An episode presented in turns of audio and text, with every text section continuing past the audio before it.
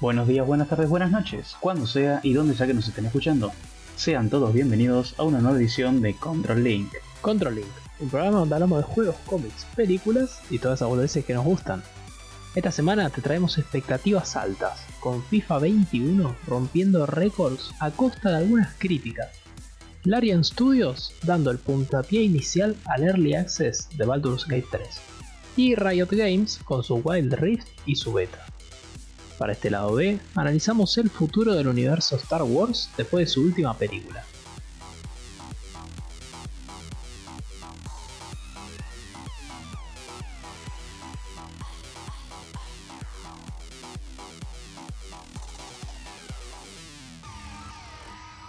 Japón siempre fue un país modelo en cuanto al desarrollo y el mercado de videojuegos, y es uno de los focos de atención más importantes a la hora de determinar un éxito o un fracaso en la industria.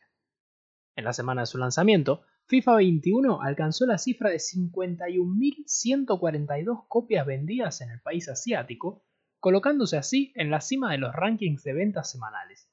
Cabe destacar que su versión de PlayStation 4 fue la que más ventas concretó con un total de 39.152 copias, superando su versión de Nintendo Switch, la cual alcanzó las 11.990 ventas.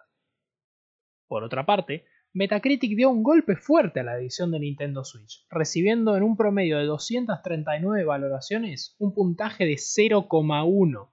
¡Durísimo! La mayoría de los comentarios en Metacritic muestran las opiniones del público respecto a FIFA 21 siendo un reciclado de FIFA 20 y este a su vez de FIFA 19. ¿Qué esperaban muchachos?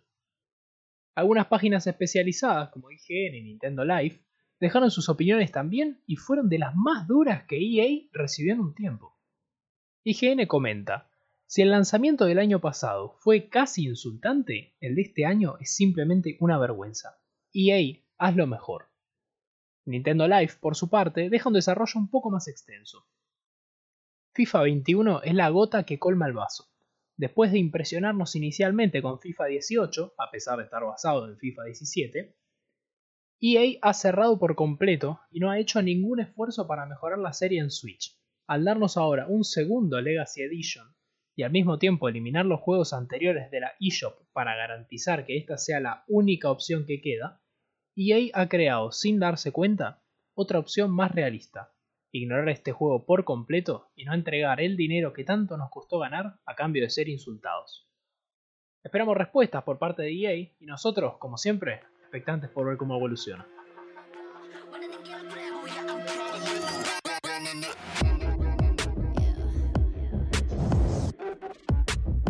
El 6 de octubre comenzaba el Early Access de Baldur's Gate 3, juego que traía consigo expectativas altas, además de ya haberlo mencionado en nuestro programa. Larian Studios, el encargado de traer a la vida esta nueva entrega, no carga con un desafío sencillo, ya que la última entrega de Baldur's Gate fue en el año 2000 y se ganó la afición de muchos que con el tiempo transcurrido y sin aparente continuación de la saga, se fueron volcando a títulos similares como la saga Diablo o Divinity Original Sin. Baldur's Gate 3 vendió durante su primera semana en Steam más de un millón de copias y esperan duplicar ese número antes del fin del mes. Además, debemos tener en cuenta que es un early access, es decir, todo lo que vemos en el juego podría cambiar antes de la salida oficial. Por esa misma razón, Larian Studios invita a sus jugadores a probar todo tipo de estilos de juego por más locos que sean, ya que cuando el juego haga su salida oficial, perderán todo su progreso logrado durante el Early Access. Por nuestra parte, deseamos toda la suerte al estudio y a los jugadores de Baldur's Gate 3 ansiando su salida oficial.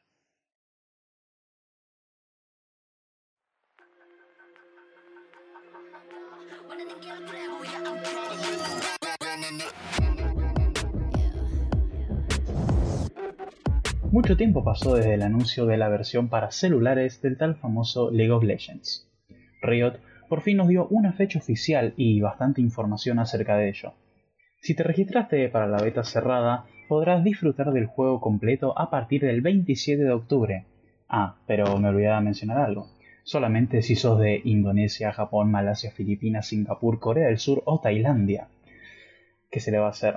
Muy pronto, a principios de diciembre para ser más específicos, estará disponible para Europa, Medio Oriente, África del Norte, Oceanía, Rusia, Taiwán, Turquía y Vietnam. Por último, y como era un poco de esperarse, recién para junio de 2021 empezará la actividad en América. Más centrándonos un poco en lo que es el juego en sí, Lee entrará al juego durante su lanzamiento, y además se incluirán varios campeones en la fase de búsqueda de errores. Ellos serán Akali, Darius, Draven, Evelyn, Kaisa y Seraphine. Ahora solo nos queda esperar y contemplar cómo es que evoluciona este juego, ¿no es cierto? ¿Llegará a tener el mismo impacto que la versión original? Yo no, personalmente no creo que no, pero está en cada uno. ¿Cómo se va a desarrollar la jugabilidad y la incorporación de cambios, desde balanceos a la implementación de nuevos campeones? Me imagino que no es la misma cosa jugar Lee que Garen. Ya hay una gran diferencia en la versión original. Habrá que ver cómo evoluciona en esta versión para teléfonos, celulares, móviles, como quieras decirles. Las rankeds, recompensas, objetos cosméticos, optimización del mismo juego para teléfonos de por ahí no tan alta gama. Son todas preguntas que quedan por responder y solo el tiempo nos dará la respuesta.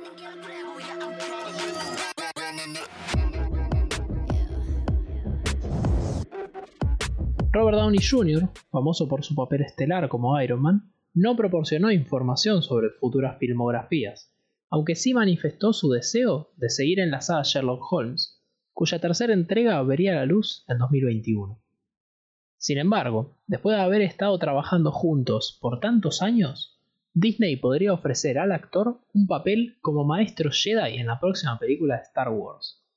Si bien es verdad que la saga ideada originalmente por George Lucas culminó con el episodio 9, Rise of Skywalker, sabemos que hay planeada una nueva trilogía, todavía sin título, cuya primera entrega sería en 2023, la segunda en 2025 y la última en 2027. En febrero de este año, Disney nos sorprendió con una maravillosa séptima y última temporada de Clone Wars. The Mandalorian el año pasado no se quedó atrás, y dentro de poco tendremos su segunda temporada, además de una anunciada tercera temporada. En marzo de 2021 se estima el comienzo de la grabación de la serie Obi-Wan Kenobi, protagonizada por el mismísimo Ewan McGregor. Lo que nos lleva a la siguiente pregunta. ¿Qué nos depara el futuro del universo cinematográfico de Star Wars? Una muy interesante pregunta la que acabas de plantear sin duda.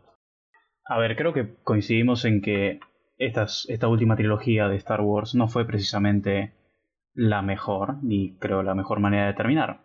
Sin embargo, como dijiste vos, tenemos confirmado que va a venir una nueva trilogía. Yo lo que espero de esta nueva trilogía, después vamos a encargar el tema de los spin-offs y historias paralelas. Yo lo que me gustaría ver de esta nueva trilogía, que creo que te lo habré comentado alguna que otra vez, es que se vayan 30, 40, 50 años en el futuro y que hagan algo completamente diferente. No sé qué pensás vos. Estoy completamente de acuerdo con todo lo que dijiste. A mí no me gustó el desarrollo general de esta última trilogía.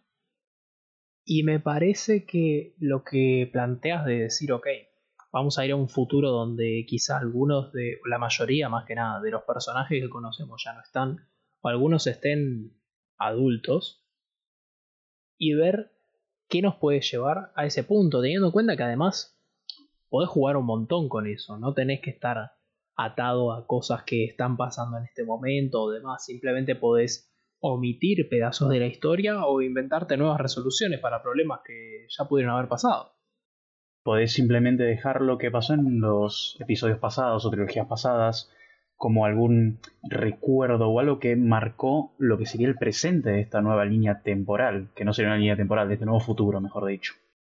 A mí, por ejemplo, está bien. Vos sabés cuál es de mis personajes favoritos de Star Wars, ¿no?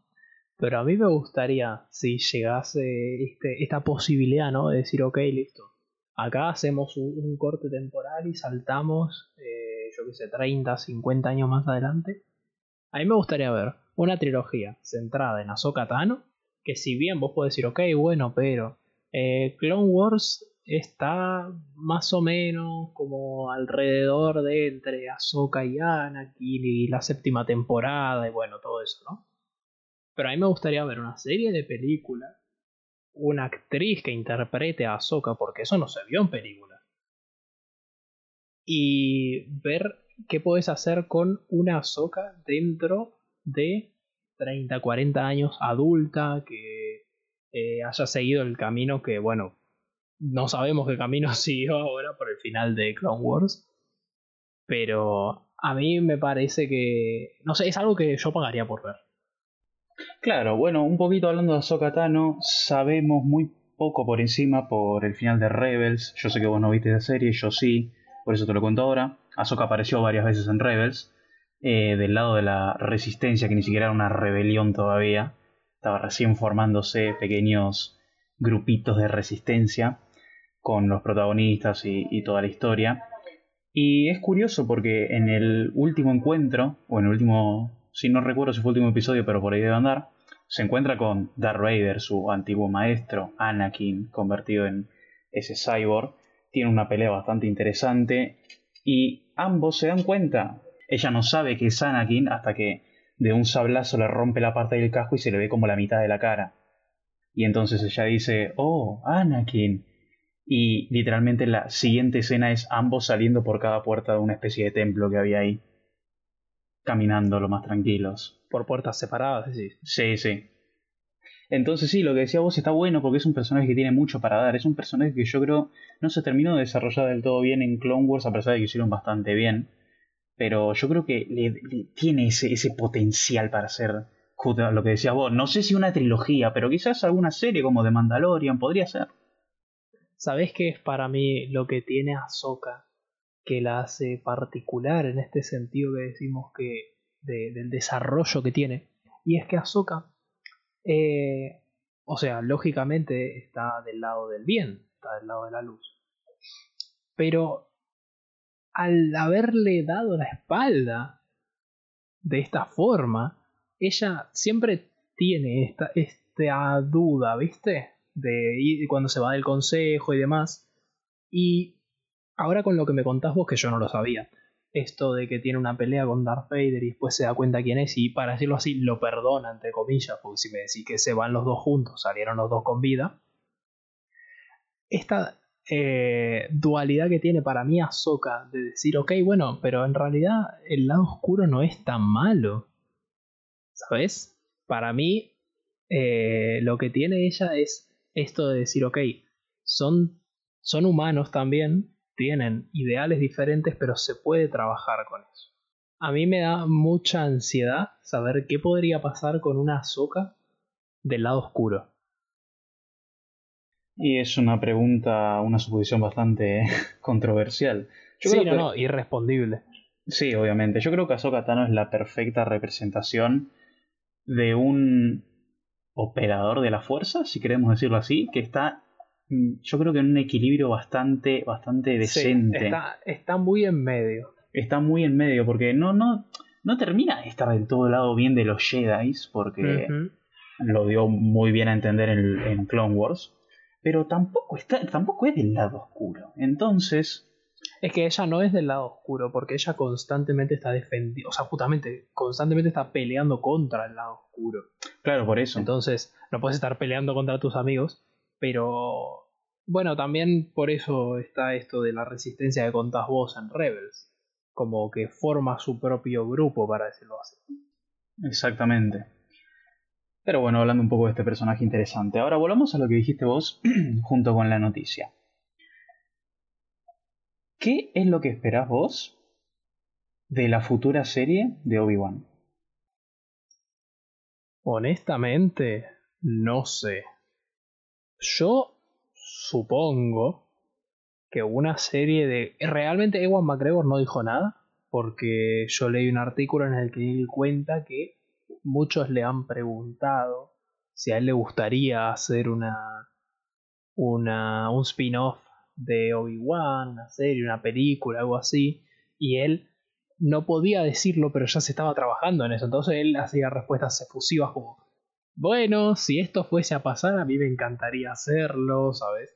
Sí, sí. Entonces, referido a eso, yo, a mí algo que me gustaría ver, y es en realidad lo que supongo que va a ser, por la edad además que tiene el personaje, yo supongo que va a ser un Obi-Wan del episodio 1, bien. Eh, bien de Qui-Gon, ¿sabes? Sí. Todo el, proceso de Obi-Wan para convertirse en Jedi. Porque, ¿qué pasa? De ahí en adelante ya lo vimos. Sí, podés hacer una historia aislada de algo que le pasó, yo qué sé, bueno, ahora hablando de Clone Wars, en este momento de la Orden 66, cuando, eh, bueno, pasa lo que pasa, ¿no? Pero para mí la parte fructífera de Obi-Wan debe ser la que nadie conoce todavía, que es la de ¿de dónde viene Obi-Wan? Sí, ciertamente es un personaje, una de las caras más visibles de, la, del mundo de Star Wars en general y una de las que, si te pones a pensar, no se sabe tanto. No, no, para nada.